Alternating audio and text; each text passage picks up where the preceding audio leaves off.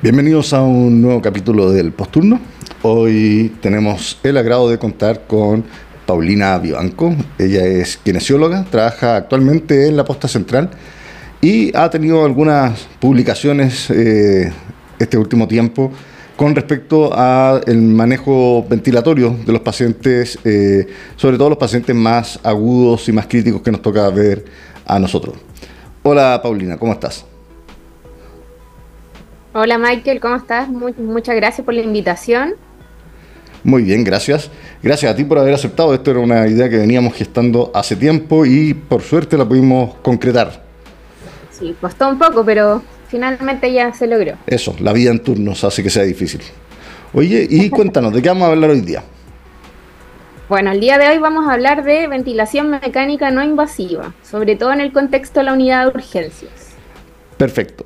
Y yo creo que todos los que nos escuchan y que han trabajado alguna vez en la urgencia, eh, les ha tocado ese recibir turno y que te dicen, bueno, este paciente está eh, en ventilador, está en ventana o no está en ventana, o estamos probando si es que el ventilador anda o no anda. Entonces, lo que quiero conversar hoy día son un poco de las cosas más básicas y a lo mejor ir aumentando un poquito la complejidad de eh, qué es un ventilador mecánico no invasivo y de cuándo debemos usar el ventilador mecánico no invasivo. En tu opinión, ¿cuándo usamos nosotros este, este aparatejo?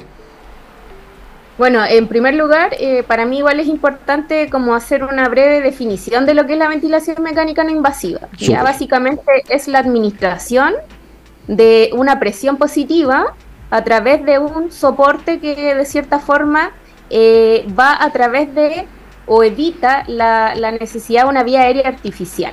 Esa es la principal diferencia. Y me refiero a vía aérea artificial, artificial como la traqueostomía del tubo endotraqueal. No vamos a utilizar esta vía aérea, sino que la nativa, nariz eh, y boca, ¿ya? Entonces, de cierta forma, nosotros vamos a aplicar este soporte ventilatorio eh, de manera no invasiva a través de esta máscara nasal, oro nasal o facial y de cierta forma vamos a evitar un poco la necesidad de intubación o al menos eso es lo que se espera inicialmente. Perfecto, entonces es un dispositivo en el cual nosotros no tenemos que instalarle un tubo por ninguna parte al paciente y por lo tanto ocupamos ya lo que viene dado por naturaleza, que es la propia vía aérea del paciente eh, por estas diferentes interfaces. ¿Y cuándo deberíamos usar nosotros esto? Eh, bueno, eh, eh, existen distintos como grados de evidencia en realidad del uso de la ventilación mecánica no invasiva. Los principales como en, el contexto de la unidad de urgencia son dos y es donde tiene mayor evidencia. En primer lugar, así como la evidencia tipo 1A, es en la falla respiratoria hipercápnica en pacientes con EPOC, un EPOC exacerbado básicamente, y eh, por el otro lado vamos a tener falla respiratoria hipoxémica, la que tiene mayor evidencia es el edema agudo de pulmón. ¿Ya? Ahora bien, eh, la evidencia, estos son los contextos más probables eh, y más habituales en, el, en, urgencia, porque también tiene evidencia, por ejemplo, en winning de pacientes cardiópatas o winning de pacientes EPOC, hay alguna evidencia que es parcial en pacientes inmunocomprometidos. Eh, pero eso. Sin embargo, eh, para mí lo más importante es como lo, lo, clínico, porque la verdad a veces uno puede que no, no tengas eh, el antecedente que viene con EPOC o algo así, y ahí lo más importante es el uso de musculatura accesoria y el aumento del trabajo ventilatorio. Cuando vemos eso en los pacientes, el soporte ventilatorio no invasivo de cierta forma viene a ayudar a disminuir este trabajo ventilatorio. Perfecto. Entonces, básicamente tenemos dos grandes escenarios, el paciente con EPOC que está reteniendo CO2 y el paciente con EPA que viene hipoxémico. Y como bien dice eh, Paulina, en el fondo uno de los problemas que tenemos nosotros es que muchas veces no tenemos idea de los antecedentes y muchas veces la familia no tiene idea de los antecedentes. Entonces, cuando el paciente está con mucho trabajo ventilatorio, cuando el paciente está con, ya uno empieza a ver que se está agotando, ese paciente es como el candidato eh, a ventilación mecánica no invasiva, si es que pensamos que ese paciente no requiere una intubación y una ventilación mecánica invasiva eh, ahora ya, en el fondo. Entonces, ese es otro concepto importante. Nosotros no retrasamos intubaciones por el uso del no invasivo, pero eso no quiere decir que no lo podamos ocupar como estrategia, por ejemplo, de peroxigenación en algunos pacientes. Em, claro.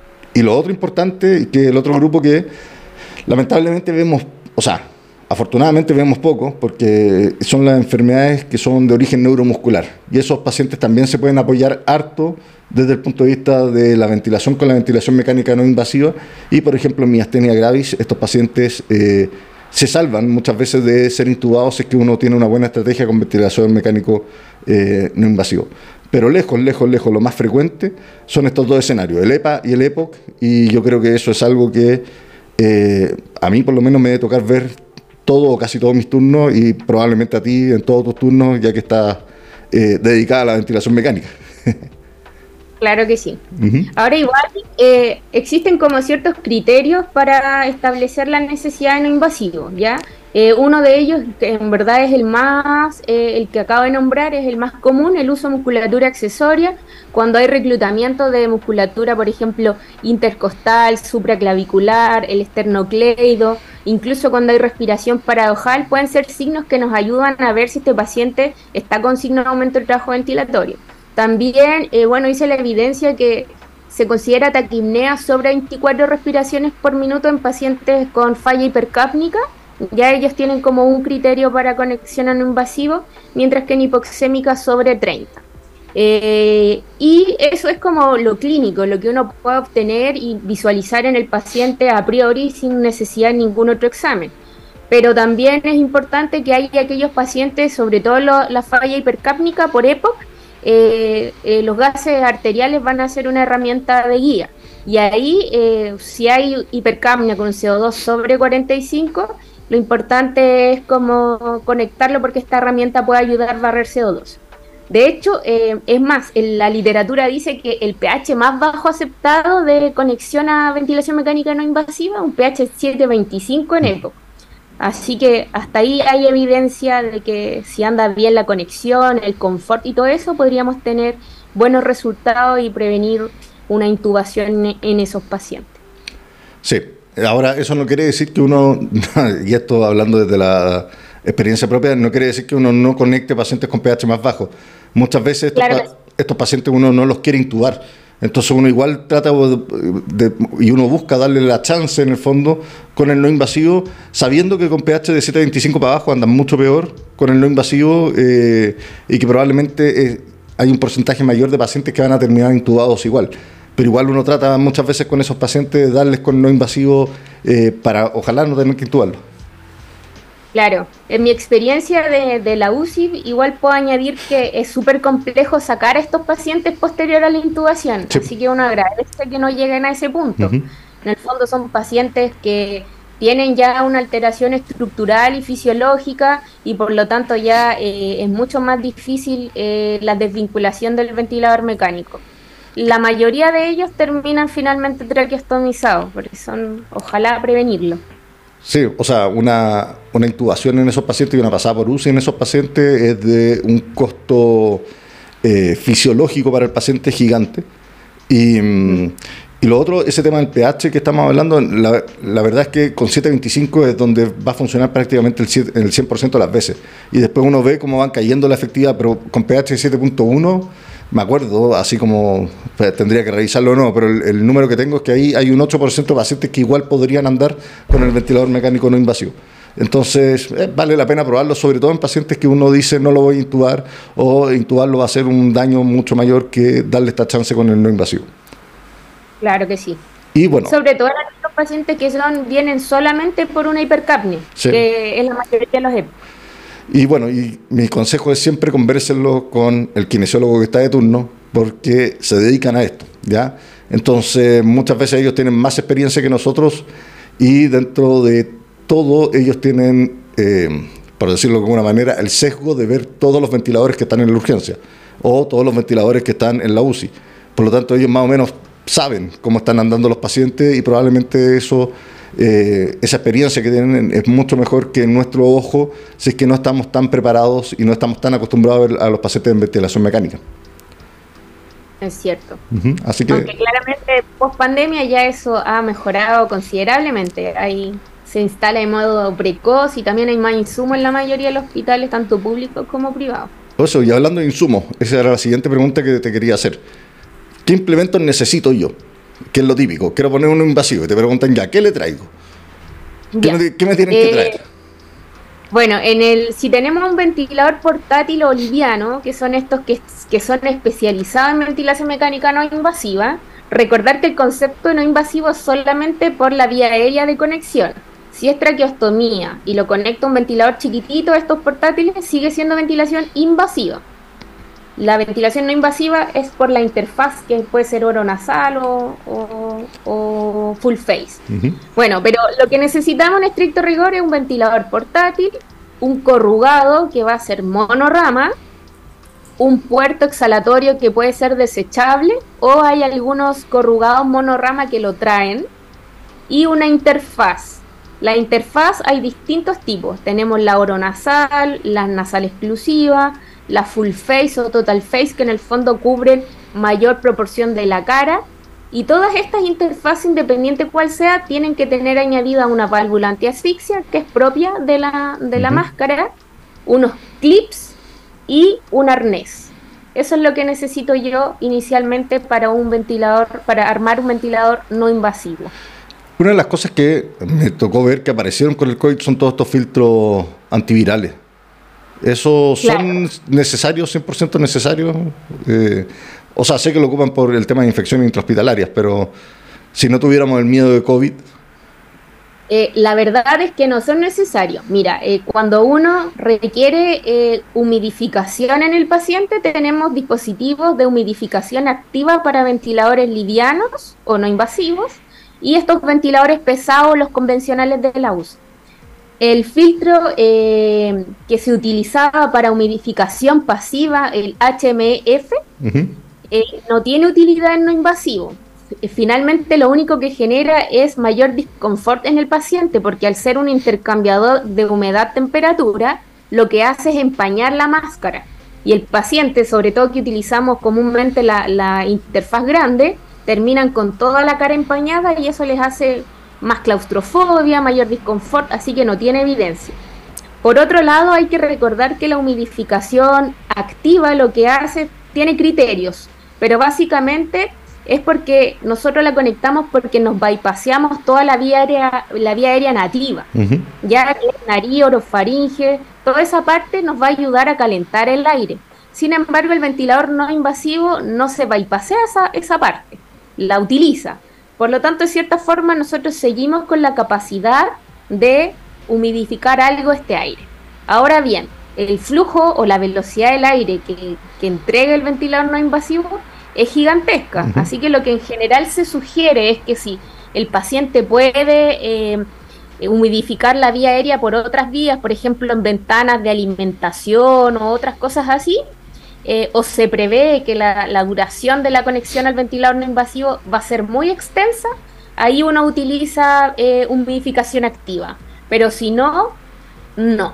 Ahora, lo último, eh, lo que tú comentaste para términos de infección intrahospitalaria, uno siempre utiliza en la salida del ventilador un filtro antibacterial viral, ¿ya? Perfecto. Que en el fondo es para cuidar el ventilador porque como el paciente exhala por un puerto desechable, exhalatorio que está abierto, no llega directamente al ventilador, pero por, eh, por si acaso de cierta forma se utiliza para cuidar el ventilador. ¿ya? Perfecto, o sea, más que nada para que el ventilador no se colonice, más que para que el paciente no, no bote sus bichos.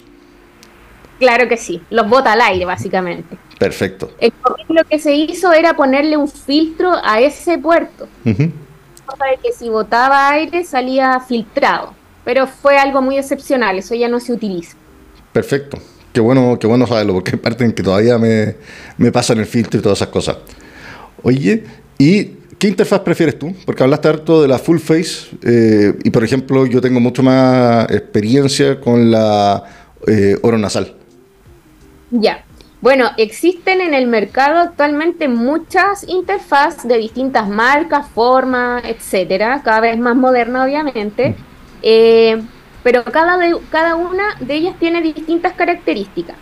Eh, las oronasales, que son estas pequeñas que cubren solo nariz y boca, dejan los ojos libres de cierta forma y no te llega el aire. Y obviamente eso requiere que, que, la, que la, el paciente de cierta forma tenga menos este efecto de claustrofobia y tenga más eh, adaptación a la ventilación mecánica no invasiva. Sin embargo, eh, se, no se ajusta tan bien a la cara como una full face, que es la full face va desde la frente hasta el mentón. ¿Ya? ¿Por qué? Porque básicamente tenemos distinta anatomía en la población chilena y en la población mundial. Entonces, estas eh, generalmente no sé si hay una, una nariz más, más protuberante o los adultos mayores que le faltan piezas dentales.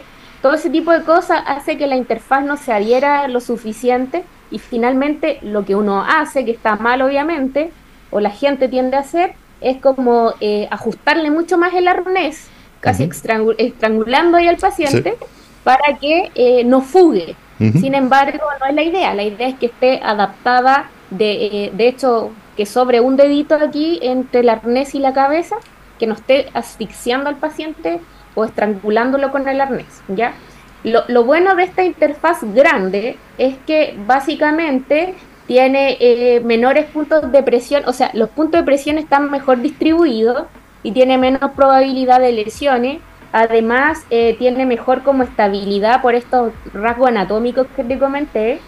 Eh, lo que sí, la principal contraindicación obviamente es la claustrofobia, porque de cierta forma, al taparle los ojos, eso aumenta la probabilidad de, de que sea incómodo para el paciente.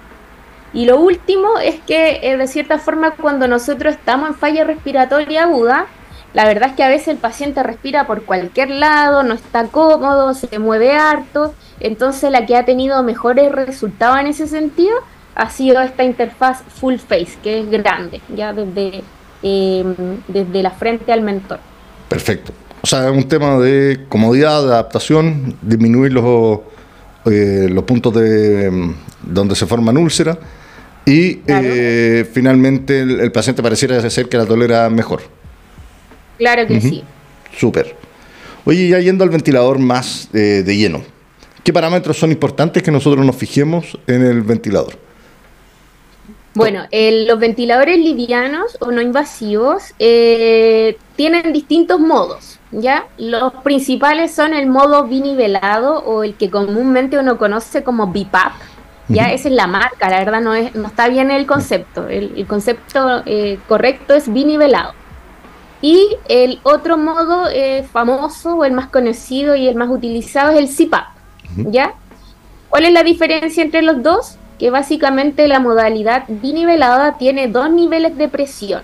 Y aquí los principales em, parámetros a considerar es el IPAP o la presión inspiratoria y el EPAP la presión expiratoria, que van a ser eh, la expiratoria continua en la vía aérea. Y su diferencia, eh, la diferencia, la resta básicamente entre el IPAP y el EPAP, se llama presión de soporte. Y básicamente esa es la presión que yo le otorgo al paciente para generar una respiración y de cierta forma descargar eh, musculatura accesoria. Porque el paciente que está en falla respiratoria respira con todos los músculos que tiene, de cierta forma para tratar de, sopesar ahí su, su fatiga. Eh, por lo tanto, los parámetros como más importantes son la presión de soporte, que es la resta entre la presión inspiratoria eh, máxima y el, la presión expiratoria máxima, que en este caso sería IPAP y EPAP. Y en el caso del modo eh, CIPAP, eso, el, el CPAP es lo mismo que el EPAP o el PIP, ya todo es lo mismo. Básicamente se refiere a una presión positiva continua en la vía aérea y que de cierta forma el paciente eh, en ese modo uno no le, no le setea nada más, solamente el CPAP, porque el paciente va regularizando su, su ritmo respiratorio. En cambio el binivelado, eh, otro parámetro importante es que nosotros podemos también ponerle una frecuencia respiratoria de respaldo, ¿ya? ¿Qué implica eso? Que básicamente el paciente si tiene, eh, se cansa, el paciente eh, hace apnea del sueño o cualquier tipo de, de asincronía en este sentido, el paciente, el ventilador te va a ayudar con una frecuencia de respaldo mínima a realizar.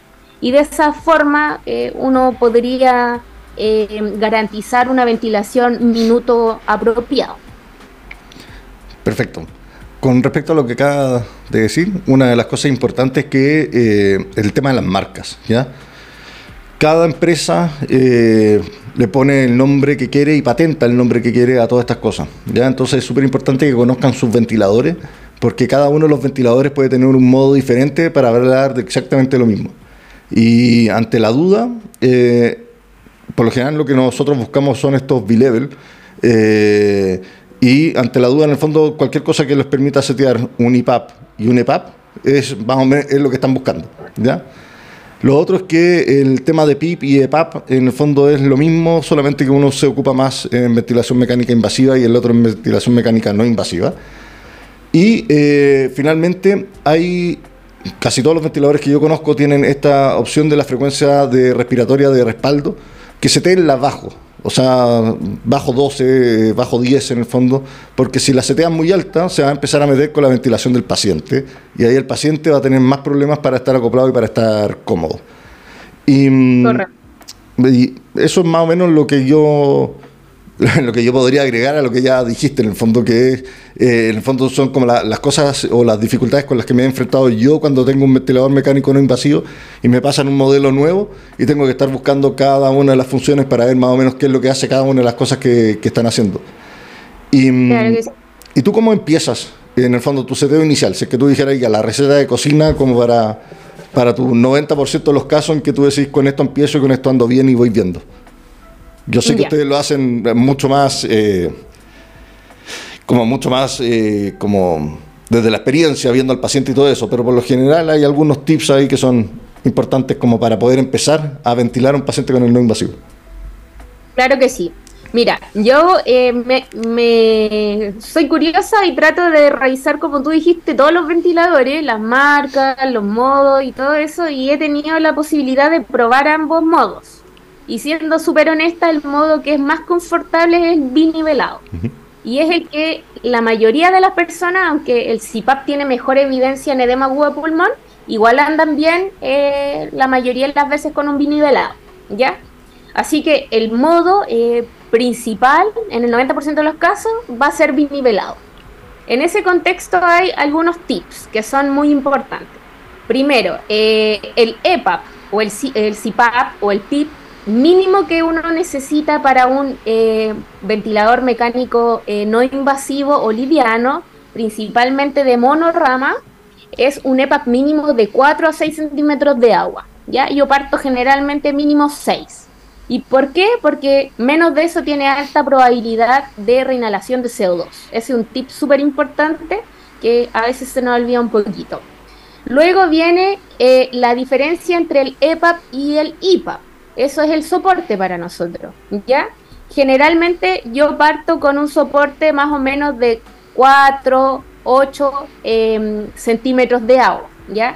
Es decir, si partí con un 6 de, de, de EPAP, debería tener un IPAP al menos de 10 para asegurar estos 6 eh, centímetros de agua de diferencia, ¿ya? ¿Y en qué me fijo si eso está bien, está mal, eh, le falta, eh, le sobra soporte? Básicamente en el volumen que movilizan los pacientes, en el volumen expirado. Y eso se puede ver en la pantalla del ventilador.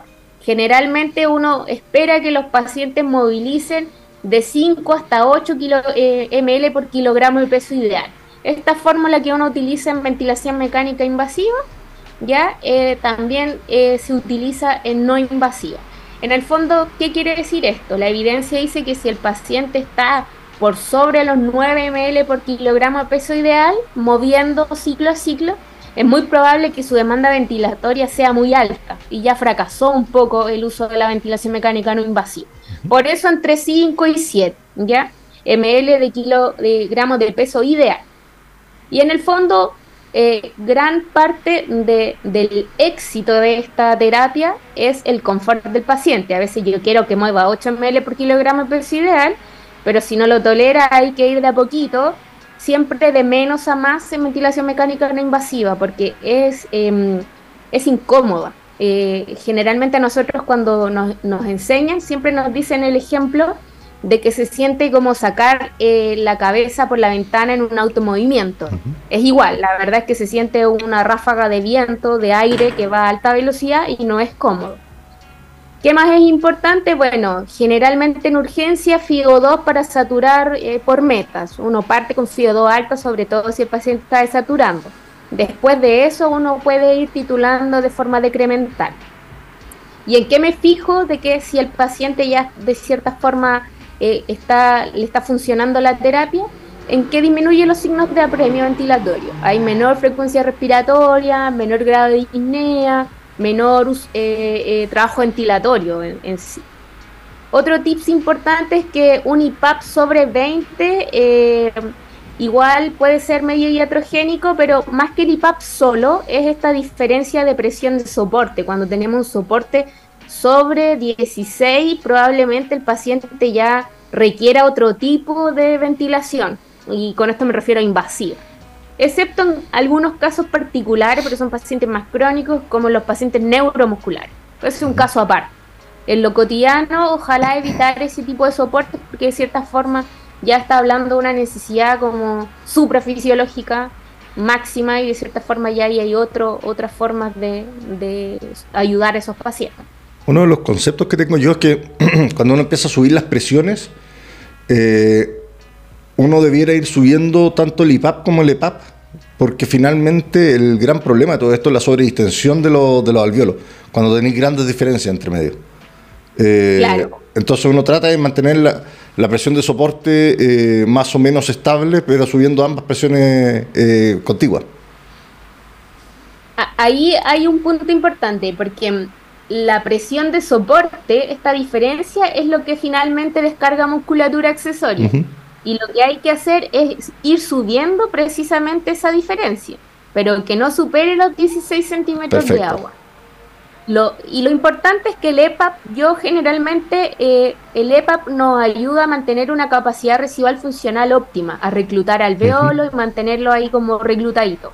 Y en ese concepto, en ese, en ese contexto, perdón, yo una vez que si tengo sospecha de, reclutamiento, yo le pongo un EPAP de 8 o 10 centímetros de agua y no lo muevo más. ¿ya? Lo que después voy moviendo es el IPAP en relación a los conceptos que te comenté recién.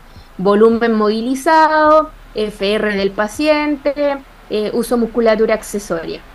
Y sobre 16 centímetros de agua de diferencia, como te comenté, igual es muy probable que ya requiera otro tipo de soporte más avanzado. Excelente, súper. Oye, y ya que estamos hablando ahí cada cierto rato de eh, la tolerancia del paciente, ¿qué cosas pueden hacer ustedes desde el punto de vista del ventilador para que el paciente tolere mejor todo esto que le estamos haciendo? Porque la gran mayoría, claro, con esta sensación de sacar la cabeza por, por la ventana del auto en la carretera, eh, empiezan a manotear, muchos dicen que se están ahogando más. Entonces, ahí lo que hacemos nosotros habitualmente es ketamina o benzodiazepina. Pero ustedes hay cosas que pueden hacer que van desde la instalación incluso eh, para hacer que el paciente tolere bastante mejor la, la, ventilación. Claro que sí. Mira, como dato importante, 40% de los sujetos falla la ventilación mecánica no invasiva solo por disconfort o desadaptación, así que es un ítem importante.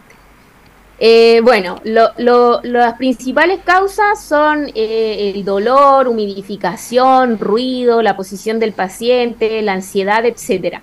Pero hay distintas formas de, de ayudarlo. La primera es, antes de instalarle el ventilador, aunque el paciente esté con disnea, hay que explicarle el procedimiento. Porque llegar y posicionar un ventilador a esa velocidad, cualquiera le molesta. Eh, otro punto importante es el, la interfaz si tenemos anatomías distintas, le faltan piezas dentales, eh, de cierta forma tenemos que buscar la interfaz que sea apropiada para el paciente. Si la literatura dice que la mejor es la full face, pero en tu paciente la verdad es que no anda bien esa porque le da claustrofobia, hay que poner una que sea adecuada para el paciente. Por otro lado, vamos a tener ciertos ajustes en el ventilador, como tú comentaste propiamente tal. Y ahí tenemos como eh, algunos parámetros a, utilizar. Uno de ellos es el tiempo inspiratorio. ¿ya? El tiempo inspiratorio fisiológico en, generalmente va entre 0,8 segundos a 1,2 segundos. Sin embargo, depende del tipo de trabajo ventilatorio eh, vamos a, poder irlo modificando, ya sea alargándolo y o, eh, o sea, reduciéndolo. En ese contexto, eh, la idea es que no, no sea menor a 0,7 segundos, porque si no, no generan alteraciones negativas en el intercambio gaseoso. Básicamente no le da el tiempo suficiente para el intercambio. Ya un paciente que viene con con una polipnea o con alto trabajo ventilatorio generalmente no se benefician de un tiempo tan bajito, ¿ya? Lo otro importante es un, parámetro que se llama rampa, o en algunos ventiladores se llama rampa y en otros rise time, pero el, el, concepto original es el rise time. El rise time básicamente es la velocidad con la que yo entrego el aire. Un paciente que viene con harta sed de aire, con alto trabajo ventilatorio aumentado, generalmente necesita una rampa corta, rápida. Necesita que yo le entregue el, aire lo más rápido posible. Y ahí en ese contexto, por ejemplo, hay algunos ventiladores que tienen rampa de 1 a 4. La rampa indicada para ese paciente que tiene sed de aire es una, una rampa rápida, que le entregue rápidamente el aire. Sin embargo, si el paciente ya lleva varios días con el ventilador, ya pasó su fase crítica, probablemente entregarle el aire a una velocidad tan eh, rápida va a ser súper incómodo. Así que ahí hay que ir eh, bajándola y haciéndole una rampa más lenta y de cierta forma que eso se, se parezca a la respiración fisiológica. Eh, y la presión de soporte. La presión de soporte, como hablamos recién, a veces nosotros tenemos metas como desde el punto de vista clínico, pero si el paciente no tolera esa cantidad de PIP o no tolera esa cantidad de soporte, hay que bajarlo e irlo incrementando de forma progresiva. Eh, ¿Qué más importante? Bueno, en aquellos pacientes que lo requieran, la humidificación activa también juega un rol importante, eh, porque va a una velocidad tan, tan rápida que se empiezan a resecar las mucosas, sobre todo en aquellos pacientes que están febriles, deshidratados, tienen otras causas también ahí que, que no contribuyen mucho con la hidratación. A veces la humidificación em, activa puede ayudar o la humidificación, o sea, la hidratación también otra cosa importante, el ruido. Ya eh, estos pacientes, el ventilador suena mucho. Suena las alarmas, suena el aire que te tira, suena el aire que exhala. Entonces, en ese contexto, em, hay que reducir los puntos de fuga excesiva para que el ventilador, y en ese contexto, eh, la fuga normal es hasta 30, 40 litros, ¿ya? Los ventiladores toleran más fuga, pero la tolerancia, o sea, eh, ¿qué implica esa tolerancia? Que el ventilador va a llegar igual a presurizar el sistema, pero a costas de mayor presión para lograr las metas que tú, que tú fijaste.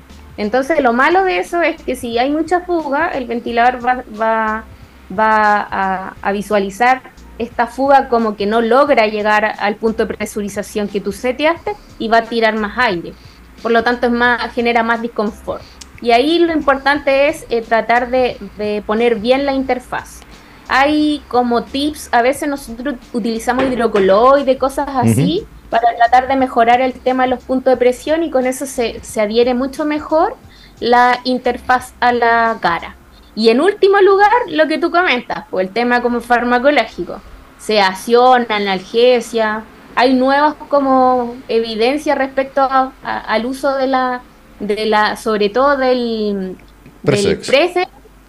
Y la clonina, que es la alternativa barata que también es eh, muy buena. Pero obviamente eh, con lo que tú comentaste al inicio, con el resguardo de no retrasar la intubación. Por eso ahí el ojo clínico es súper importante. Eso, y yo creo que el mensaje es importante, que en el fondo hay muchas cosas del ventilador que se pueden hacer antes de caer en tener que pasarle ketamina, tener que pasarle lorazepam a un paciente. Nosotros que habitualmente trabajamos, por ejemplo, en el Sotero del Río con un tremendo equipo de kinesiología, eh, claro, cuando ellos ya llegan a pedirnos estas cosas, eh, pucha, en el fondo es porque ya trataron todo lo que iba por el parte de kinesiología con el ventilador, la interfaz y todo eso, y el paciente sigue agitado. Eh, que es muy diferente a otros centros en los que estoy en que no hay kinesiología y uno se hace cargo del ventilador no invasivo y está mucho este tema del, así como um, el, el reflejo corto de si el paciente se agita, lo cedo y habiendo otras opciones y otras cosas que se pueden hacer mientras el paciente está con, con, el ventilador que pueden hacer que sea mucho más cómodo. Oye, ¿y al cuánto tiempo tú controlas a un paciente? ¿Qué, ¿Y qué ocupa? ¿Ocupa gases arteriales, venosos? ¿Qué, ¿Qué, es lo que les gusta a ustedes en ese sentido? Mira, en ese sentido nosotros, eh, depende de la causa que, que llevó a la necesidad del, de la conexión al no invasivo. Generalmente, obviamente, falla respiratoria. Y en ese contexto, eh, las guías son súper claras. Y aquí igual eh, hay que ser bien, bien catete, por así decirlo. Eh, nosotros iniciamos la ventilación mecánica y revaluamos a la primera hora. Uh -huh. Ya a la primera hora se revalúan primero signos clínicos y un gas arterial, ojalá. Ya si, si tenemos como eh, algunos criterios como de beneficio de la ventilación mecánica no invasiva a la primera hora, continuamos y a la segunda hora recontrolamos a ver si esto persiste. ¿ya?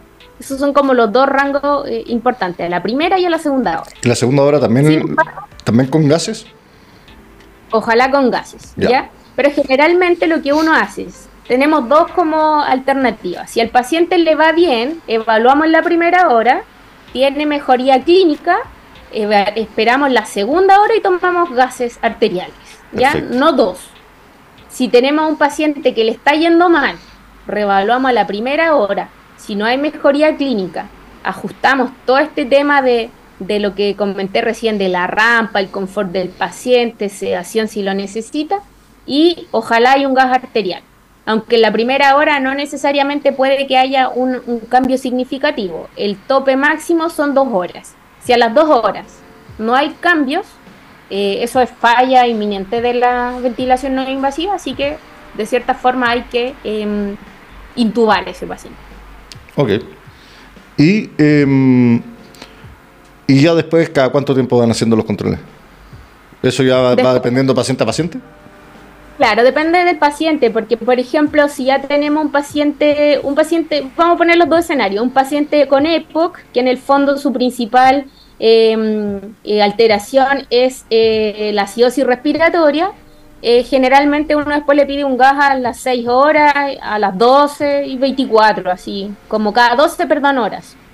eso es lo que se hace, 6, 12, 12. Perfecto. Eh, porque igual se demora el sistema en estabilizar el tema como de, de electrolitos, de acidemia y de um, intercambio gaseoso. Uh -huh. Ahora, si tenemos un paciente que eh, es eh, un paciente con un edema agudo de pulmón, generalmente también eh, pedimos los gases siempre en las primeras dos horas, como para descartar si le va bien o no y después ya puede ser a las 6 horas porque de cierta forma ahí lo que importa como una falla hipoxémica tiene mucho que también eh, que ver con la saturación arterial de oxígeno y ahí hay varios índices, está la SAFI eh, como una, una alternativa rápida también de en falla respiratoria hipoxémica. Perfecto. La idea es como no sacarle gases arteriales a cada rato, solo cuando sea estrictamente necesario, asumiendo que igual también es doloroso eh, la punción arterial. Así es. Y, eh, y en el fondo, el, el, escenario nuestro, a diferencia de la UCI, es que habitualmente los pacientes no están con la línea arterial puesta. Eh, salvo, salvo, algunos casos, pero la gran mayoría de los pacientes no tienen una línea arterial puesta, como para estar tomándole gases como de control cada una hora. Oye, y una pregunta que es eh, como de logística, ¿qué es lo típico que les toca ustedes? Llega el paciente, nosotros eh, lo vemos que está respirando mal, ustedes lo ven que está respirando mal, eh, pensamos que va a necesitar un invasivo, y mientras se hace toda esta conexión, uno empieza a cargar el examen y entre eso aparece el angiotac de tórax y uno empieza a pedir cosas al paciente que significan moverlo de la unidad. ¿Cómo trasladas tú un paciente que está con un ventilador mecánico no invasivo? Uno siempre los ve pasar así como una profesión del mes de María, eh, que pasa el enfermero, el TENS, el camillero y ustedes con el ventilador por detrás. Claro, mira, en estricto rigor, eh, la mayoría de los ventiladores eh, no invasivos tienen batería, así que eso es esencial.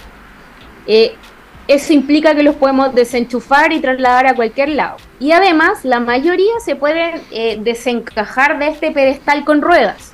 Así que lo más óptimo, en vez de llevarlo hacia atrás, es sacarlo de su pedestal y ponerlo en la cama del paciente. Eso es mucho más cómodo.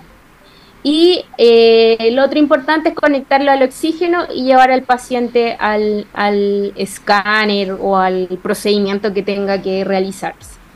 Pero en estricto rigor, los ventiladores más modernos cuentan con ese sistema, con batería, eh, con mezclador de aire-oxígeno y eh, la conexión al oxígeno como de transporte. Hay algunos ventiladores que no traían esa conexión ya la, o sea el intercambiador de aire oxígeno perdón intercambiador el mezclador el mezclador sí. y qué sucedía que teníamos que llevar, llevar a los pacientes con FIO2 al 100 era al 100 o al 21 no había otra opción. Pero eso ya se ha dejado de, hacer porque los ventiladores son más modernos también. ¿Y, el, ¿Y ese balón de oxígeno de transporte, cuánta autonomía les da? Más o menos. No, la verdad es que mira, siempre están eh, llenos como a, 2000 de presión y eso que es como lo estandarizado que llenan, al menos en mi lugar de trabajo, y eso da varias horas de, traslado, ¿ya? Eh, pero tiene que ver con la concentración de oxígeno que tú vas administrando. Claro. Si vas a un paciente con FIO2 al 100, eso te va a durar mucho menos. Idealmente, si vas a un TAC que te va a demorar media hora, por si acaso, llevar uno de respaldo pero tienen autonomía de más de una hora al menos. Ya, perfecto. O sea, no, es algo que debiera preocuparnos mayormente estando llenos los balones. Claro. Además que, por ejemplo, si tú vas al TAC, en el, en el tomógrafo también hay conexiones a oxígeno, así que uno intenta conectarlo ahí un ratito para guardar oxígeno del balón. Sí, eso es verdad. Eso es verdad. Oye, y ya finalmente, como va a ir cerrando el, el capítulo, ¿cuándo sé yo que el paciente no requiere el no invasivo. Porque uno lo ve que mejora desde el punto de vista clínico, pero uno dice, igual lo sigue necesitando. Claro. Bueno, ahí también hay como dos vías de, como dos como probables eh, desenlaces. El desenlace uno, que el, el negativo es cuando hay fracaso. Si después de una hora de tratamiento, tras todos los ajustes y correcciones posibles, eh, y después de la gasometría seguimos con sin mejoría, signos de aumento del trabajo ventilatorio y signos de fatiga, la verdad es que intubar. es el fracaso. Pero tenemos la otra parte, que es la que tú comentas, que cuando, cuando lo saco, o sea, cuando el momento de, de ya eh, desconectarlo y, pasar a algún otro tipo de oxigenoterapia. Bueno, en, principalmente cuando eh, hay una estabilización de la causa que llevó a la conexión. Generalmente vamos a tener una, cuando hay una duración larga, y con eso me refiero a más de 48 horas que el paciente ha requerido la conexión, eh, el retiro debería ser progresivo. Mientras que cuando hay pacientes que uno los saca y están media hora, porque mejoraron rápidamente por cual, cualquiera sea la causa de conexión, uno puede retirarlo inmediatamente eh, y obviamente apoyándolo con oxigenoterapia si es que lo requería con el ventilador no invasivo. Eh, pero básicamente hay cinco criterios. Ya, primero la estabilidad hemodinámica y clínica, sin estos, ausencia de estos signos de apremio ventilatorio, una frecuencia respiratoria menor a 30, ya, una PAFI ojalá mayor a 200, un pH en rango y sin uso de musculatura accesoria. Una vez que nosotros tenemos eso, eh, podemos empezar a reducir de forma progresiva el soporte que nosotros le administramos hasta ya lograr la desvinculación. no hay protocolo. ¿Y eso es lo que ustedes evalúan con las ventanas? Cuando hacen estas ventanas de ventilación. Claro. Mira, lo que uno parte, voy a plantear un ejemplo. Uno tiene un paciente con un soporte, con una presión de soporte de 14. Yo le bajo, no sé, cuatro puntos y veo cómo anda con ese, con ese soporte. Si presenta signos de fracaso, que son los mismos de siempre, no la toleró, así que hay que aumentarle el soporte nuevo. Una vez que ya tenemos soportes bajos, con eso me refiero 8 o 10 centímetros de agua de soporte, ojalá menos de 8, menos de 6, yo lo empiezo a sacar a ventanas, ¿ya? Y ahí uno ve tolerancia. Hay dos como escuelas, por así decirlo, o dos como teorías de la forma del destete. La primera es sacar a tolerancia, ya, hasta que, obviamente previniendo la fatiga. Y hay otras escuelas que son más conservadoras que mencionan, por ejemplo, ya, vamos a sacarlo dos horas en la mañana, dos horas en la tarde. Tres horas después en la mañana, tres horas en la tarde. Hasta que en algún momento tolera 12 horas diurnas y solo conexión nocturna y ya después solamente SOS. Esa es como lo más común habitualmente. Perfecto. Súper. Bien, pues Paulina, mm, cuéntanos, si es que tuvieras que darnos tres mensajes para la casa de esto, pensando en, en ventilación mecánica no invasiva en la urgencia, ¿cuáles serían? Primero, una, una herramienta que hay que utilizar más, ya está, eh, es una herramienta útil, fácil de utilizar, pese a que es operador dependiente y, previene de cierta forma, eh, en varios casos, la intubación en, en algunos pacientes. Segundo eh, importante aspecto, el, el confort del paciente. Yo creo que garantiza el éxito de la terapia. Si el paciente no tiene confort, no va a ir bien con el invasivo. Y lo tercero, que dos horas es la decisión máxima de escalar a la intubación. Por lo tanto, el mensaje ahí es no retrasar la intubación. Eso. Hay que probarla, sí, pero hay tiempos, tiempos que están em, estudiados. Por lo tanto, si a las dos horas no nos está yendo bien, ya hay que considerar escalar a invasiva. excelente.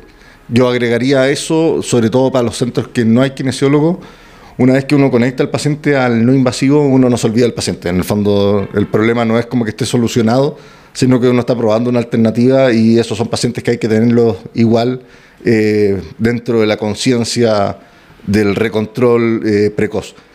Y mm, nada, te quería dar las gracias por esta tremenda clase de no invasivo. Creo que salió muy, muy bien. Aprendí harto, yo por lo menos. Y nada, pues, agradecerte y ojalá más adelante hacer algún otro capítulo. De todas maneras, muchas gracias a ti por la invitación. Costó, pero se logró. Se logró, eso. Y a todos los que nos escuchan, eh, nos estaremos viendo el próximo viernes. Un abrazo grande.